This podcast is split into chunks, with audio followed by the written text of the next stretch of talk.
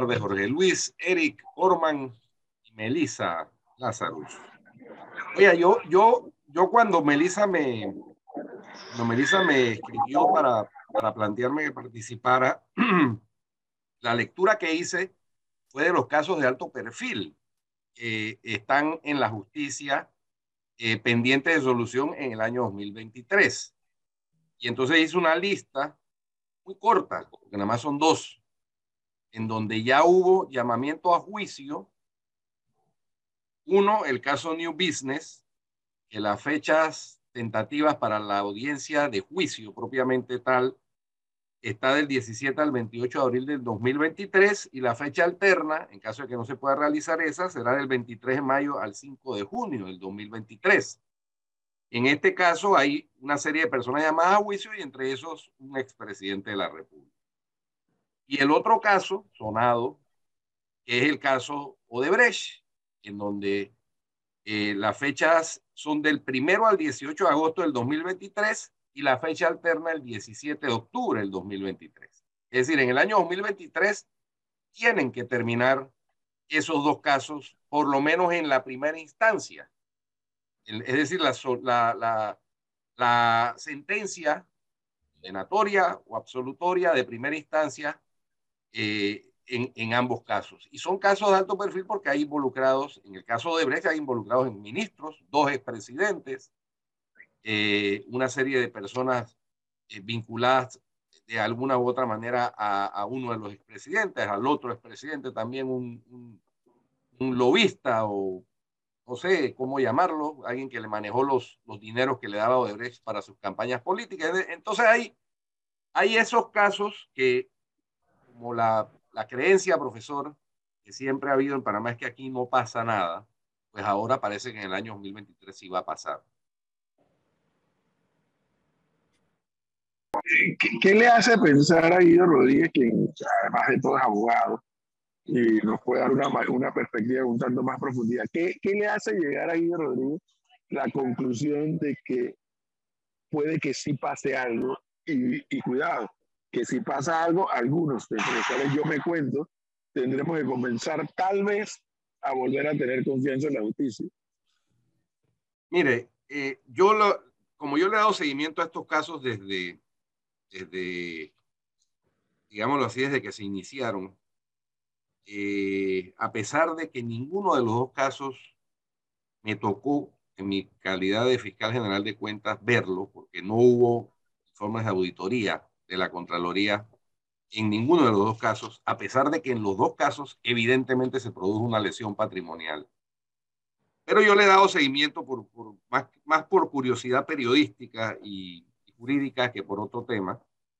Yo creo que en ambos casos hay pruebas, testimonios, confesiones, acuerdos de pena que son muy contundentes.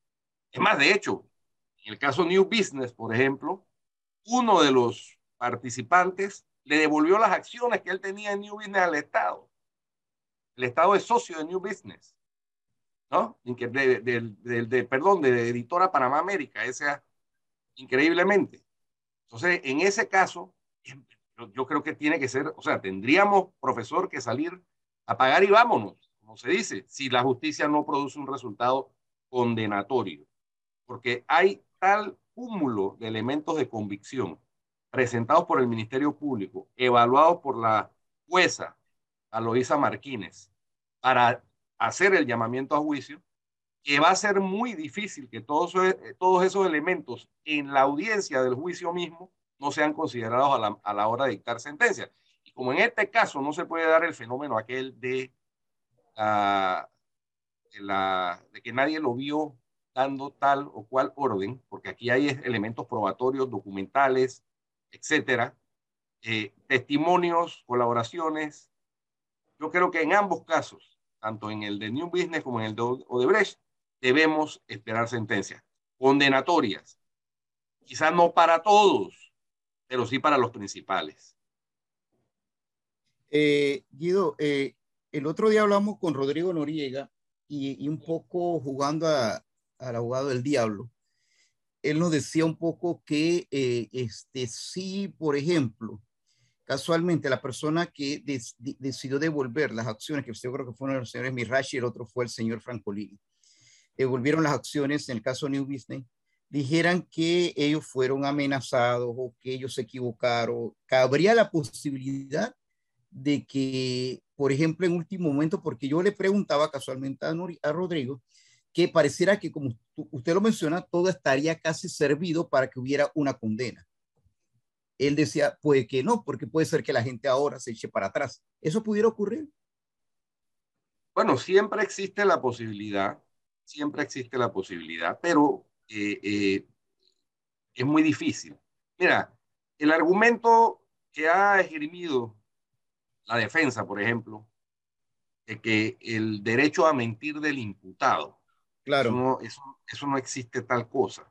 Lo que, lo que tiene derecho el imputado es a no declarar contra sí mismo. derecho es constitucional. don Guido Rodríguez, pero, es un escándalo. Sí, sí, sí, sí, sí, no. no, no, no, no. Y yo no lo que, nada, pero eso, parece un escándalo. Sí, lo que tiene el imputado es derecho a no declarar contra sí mismo o sus familiares en cuarto grado con sanguinidad eh, eh, y, a no, y a no incriminarse. Eh, pero se presume que toda persona que obra en un proceso, ya sea como testigo, en el caso de los testigos declaran bajo la gravedad del juramento, es decir, tienen la obligación de decir la verdad, solo la verdad y nada más que la verdad, como se dice en la fórmula eh, tradicional conocida. En el caso de los imputados, tienen el deber procesal de decir la verdad, aunque no lo hagan bajo juramento. Esa, esa teoría, hipótesis realmente eh, rocambolesca de que, el imputado tiene derecho a mentir, eso no es cierto. Pero además, cuando el imputado involucra a un tercero, entonces pasa a ser un testigo. Y en ese testimonio se le toma juramento se le toma juramento específicamente para ese testimonio. Entonces, yo no sé eh, si lo que plantea Jorge Luis que le, o que le planteó Rodrigo Noriega el otro día se puede producir. Digo, todo es posible. Sin embargo, es bastante dificultoso que alguien que ha devuelto las acciones de un negocio al Estado diciendo, hey, a mí me involucraron en esto, yo no quería, o, lo hice bajo presión, o qué sé yo, ahora vaya a echarse para atrás. Pero además eso no es lo único. ese no es el único elemento de convicción que hay. Está la, la, la, trazabilidad del dinero, de las transacciones que se hicieron, de la canasta que se armó para comprar e, esa, editorial. Igual que en el caso de Brecht. Entonces, en el caso de Brecht hay colaboraciones internacionales de diferentes países del mundo, de diferentes eh, eh, ministerios públicos del mundo que le suministraron información de bancos y de cuentas bancarias al Ministerio Público panameño. Entonces eso, ya digo, eh, yo a veces escucho y me llama poderosamente la atención cuando escucho esas cosas, y ustedes lo habrán escuchado también, dice, es que debe haber eh, la chequera moviéndose, ¿no? Tiene que haber los maletinazos. O sea, yo no veo cómo, francamente, la jueza, Aloisa Martínez, eh, pueda no lograr un, resultado, que además ella es la, jueza, ella es la que determina, esto no es un jurado, no, son, no, son, no es un cuerpo colegiado, es la que va a terminar, después de escuchar los alegatos eh, eh, y, las, y la sustentación de los elementos de convicción del Ministerio Público y los alegatos de los abogados defensores, a determinar el resultado de ese juicio en primera instancia. E-, ese, ese resultado igual puede ser apelable en, eh, tanto por el Ministerio Público como por los, la defensa de los, de los imputados. Pero en primera instancia yo creo que va a producirse en el año 2023 ineludiblemente un resultado. Y yo espero que el resultado sea eh, condenatorio para varios de los, de los imputados, porque es que ahí están los, están los elementos suficientes de convicción de que se cometió el delito de blanqueo de capitales. Si se, le pasa, si se le pasa raya a este, a este 2022 en el tema de la legal y el tema de la justicia, la confianza que había estado o que está desprestigiada del, sistema legal panameño, el sistema de justicia panameño, ¿se ha recuperado en algún porcentaje? Yo diría que hay visos de recuperación, con, con la entrada de, de, los nuevos magistrados, eh, hay visos de recuperación.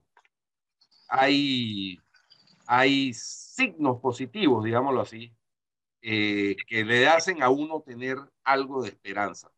esperanza que no teníamos antes, evidentemente, ¿no? Y que, y que, y que fue eh, muy, muy, muy vulnerada y maltratada con el resultado dos veces del caso Pinchazo. O sea, para mí el caso Pinchazo fue un escándalo porque simplemente los magistrados o los jueces del jurado no acogieron la hipótesis del Ministerio Público de la teoría del dominio del hecho, que no es necesario que alguien viera al señor dar la orden. Había todos los elementos que indicaban que él era el que había dado la orden. Con esa hipótesis de la teoría del dominio del hecho, se ha condenado a nivel internacional a los criminales de guerra nazi. Nadie, nadie los vio dar la orden de matar en hornos a los, a los, a los pobres judíos, pero ellos eran los que tenían la, la, el dominio de la situación y por lo tanto esos crímenes de guerra, quienes pagaron fueron los que tenían el dominio de la situación. Con esa hipótesis y esa teoría se condenó a Alberto Fujimori y a Vladimiro Montesinos en Perú.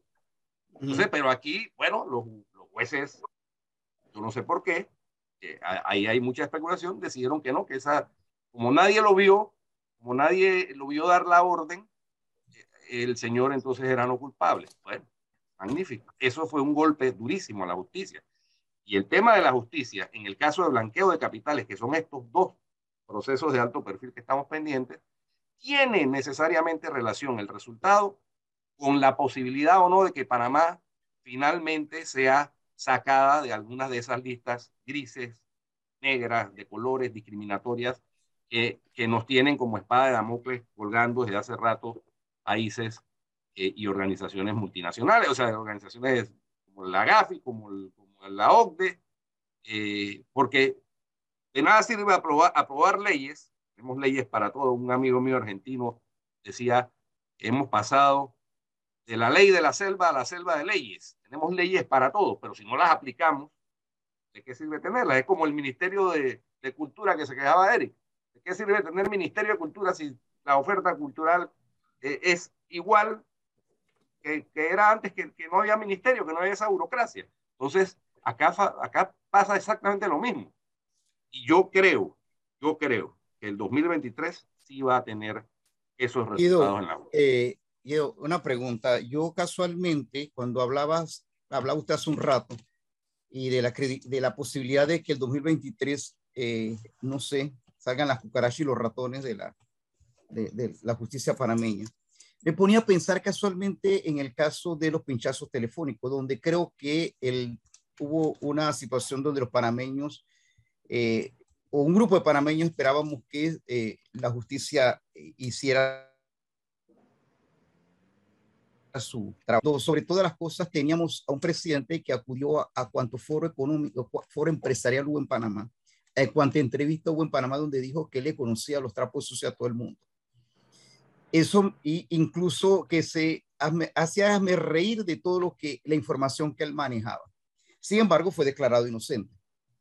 A eso, por supuesto, que uno se pone a pensar, sí, la, señora, la jueza Valoisa Martínez ha demostrado una capacidad impresionante con el solo hecho de ponerle los abogados suplentes, si no llegan los abogados de los señores que están enjuiciados, llamados indagados.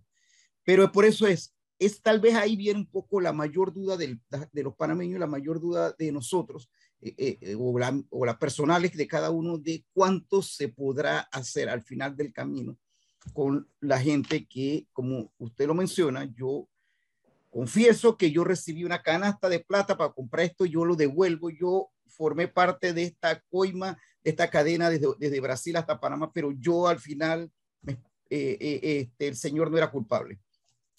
Eso es lo que yo creo que un poco la gente le teme que ocurra al final del camino, como porque se ha creado muchas expectativas y al final las, la, la, las decisiones son las que todos imaginamos que iban a ser. Sí, bueno, hay... hay eh, en el listado adicional al, comentario que acabo de escuchar, en el listado de Don Guido Rodríguez no está Telvina. ¿Por qué? Bueno, Telvina está siendo investigada por una denuncia que yo le coloqué eh, eh, a título personal, por una, casualmente por una publicación de, Leonardo Grispan en el diario La Prensa, en donde eh, daba cuenta de una serie de irregularidades en contrataciones públicas que todo aparentaba que era para favorecer de manera directa, aunque se hacían licitaciones con un solo proponente, a, a, allegados a ella, familiares y allegados, miembros de, que participan en una universidad que hay allá privada donde, donde es la familia de la señora Estelvina la que, la que controla esa universidad. Entonces, el Ministerio Público está investigando eso. Yo todas las semanas paso por ahí por la oficina del procurador y me dan el, y me dan el, el dato de cómo va la investigación. No, yo soy denunciante, yo no soy querellante eh, y por lo tanto no soy parte en el proceso, pero sí me informan eh, de cómo va. Y la última información que tuve es que ya habían acopiado una serie de información que habían recibido eh, que, de diferentes entidades y que estaban evaluando las acciones a seguir. Entonces, pero también está el caso Blue Apple, profesor, en donde también hay confesiones, hay incluso hay quienes devolvieron dinero, dinero que se usó, eh, digamos, de manera discrecional para, para para un proyecto que tenía la administración del presidente Varela que se llamaba Mi Escuela Primero o algo así. Pero bueno, pero está ese caso. O sea, ahora en ese caso son empresarios los que están involucrados, no políticos. Eh, hay, hay funcionarios involucrados, evidentemente. Eh, hay funcionarios de, de medio mando, mandos medios involucrados. Exfuncionarios, quiero decir. Entonces, y, creo que está un par de, hay un par de, exministros de obras públicas, ¿no? Eh, porque estos eran contratistas del Estado en el, en el ramo de las obras públicas, de la obra de ingeniería civil. Así que eh, esos son los casos que hay que estar muy pendientes eh, y yo creo que la presión mediática, si bien la justicia ideal es aquella que se hace solamente en el recinto de las salas de, de juicio, eh, yo creo que también hay un juicio, eh, digámoslo así, paralelo, tradicional, en los medios, que ejerce una presión sobre los operadores de justicia para que hagan lo correcto, no para que, no para que hagan lo incorrecto, sino para que hagan lo correcto.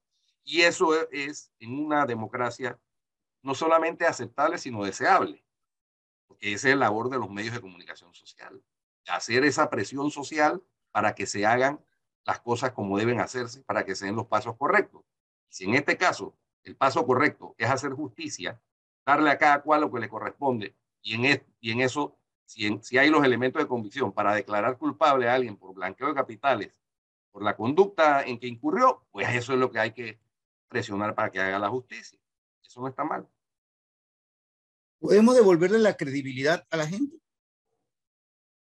Eso es lo que, lo que la gente siempre anhela. Eh, sí, pero eh, no Luis, porque, la, porque la credibilidad, al igual que la confianza, se ganan. se, ganan se ganan, se ganan. Por supuesto. Se ganan. Pero, eh, pero ¿cuánto hemos retirado de ese bono de lo que hizo el profesor? Yo estoy de acuerdo que la credibilidad, no, no, la no, reputación se gana. Pero ¿cuánto de esos bonos hemos retirado para que la gente vuelva a tener esa confianza en, en el Estado? Y en la eh, justicia sobre todas las cosas. Sí, Parafraseando al, al señor Rafael Mezquita, que habló del capital político agotado, la justicia hace rato que está en sobregiro. No, no agotado, tiene un sobregiro enorme. Y entonces, pero tiene, tiene la oportunidad ahora, con estos casos de alto perfil, de comenzar a tapar ese sobregiro, comenzar a cubrir esa deuda que tiene con la sociedad panameña. Lo, lo pongo así en términos bancarios, ¿no? De lo contrario, va a, agrandar el, el, hoyo, el tamaño del hoyo y, de la, y, la, y la decepción de los ciudadanos en el sistema de justicia. Y eso es lo más terrible que le puede pasar a una democracia, porque ya lo estamos viendo, ya lo estamos viendo. O sea, si no lo queremos atraer inversión extranjera, que es una necesidad imperiosa de países como el nuestro, porque no tenemos suficiente capital propio local para desarrollar las actividades que debemos desarrollar en aras de ir creciendo, eh, necesitamos tener un, sistema de justicia que ofrezca un mínimo de confianza a los inversionistas. Entonces, si, no hay ese sistema de justicia. Pero, por ejemplo, fíjese algo, yo creo en eso, pero eh, hace unos meses, cuando se tenía que elegir al nuevo sustituto del Tribunal Electoral, eh, la gente que, que, yo creo que está bien que las mujeres integren más cada día más parte del Estado, parte de las direcciones de cualquier empresa o instituciones públicas. Pero la gente apostaba que llegaron las mujeres y van a resolver eso, todos los problemas de justicia porque llegaron las mujeres. La, la gente se sintió decepcionada o sintió que no era lo correcto la elección del, del nuevo magistrado del Tribunal Electoral. Le voy a poner un caso más, más relevante que la elección del magistrado del Tribunal Electoral. Los expedientes de los diputados que reposan en la Corte Suprema de Justicia. Exactamente. ¿Alguno se ha movido? Ninguno. Los nueve, hombres y mujeres, son unos cobardes. Y ahí, y ahí, y ahí radica el signo de interrogación, porque yo, el profesor Cabrera y compañeros lo saben, yo me vi toda la audiencia de Odebrecht, y yo la verdad que yo no veía por dónde se podía salvar a nadie no siendo abogado.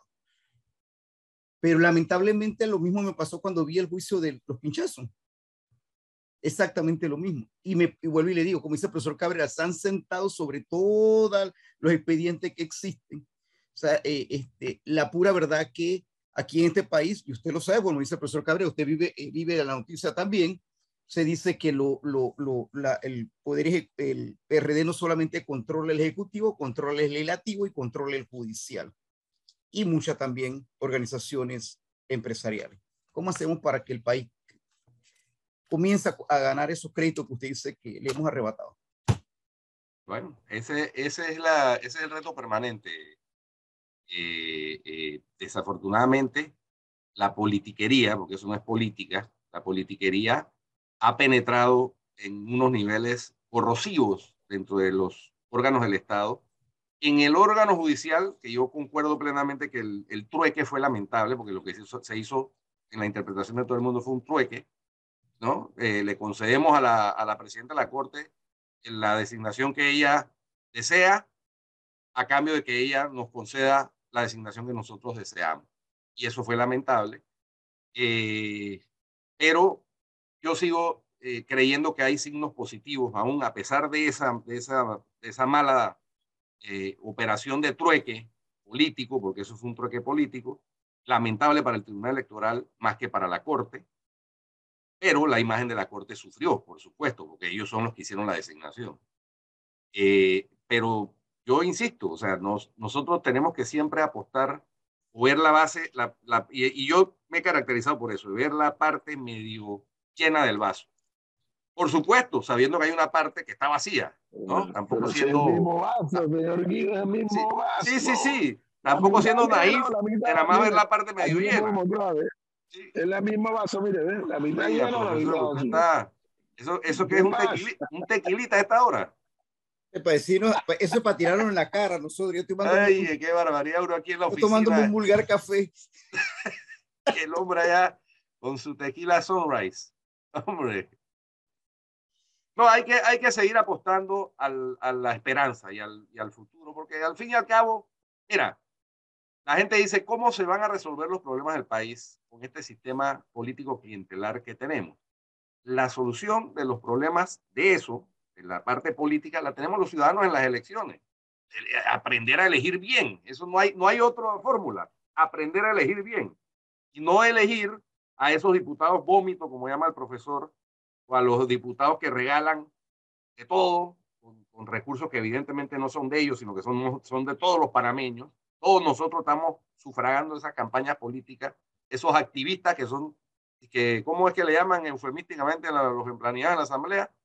Eh, eh, no, gestores deportivos y gestores sociales, esos son gestores políticos. Promotores. Promotores, eso. Promotores. Son activistas, son activistas políticos, eso es lo que son. Y, mientras los organismos de control no funcionen, no cumplan con su labor de controlar eso, pues la única solución la tenemos en nuestro voto el día de las elecciones. Eso es, así funciona la democracia.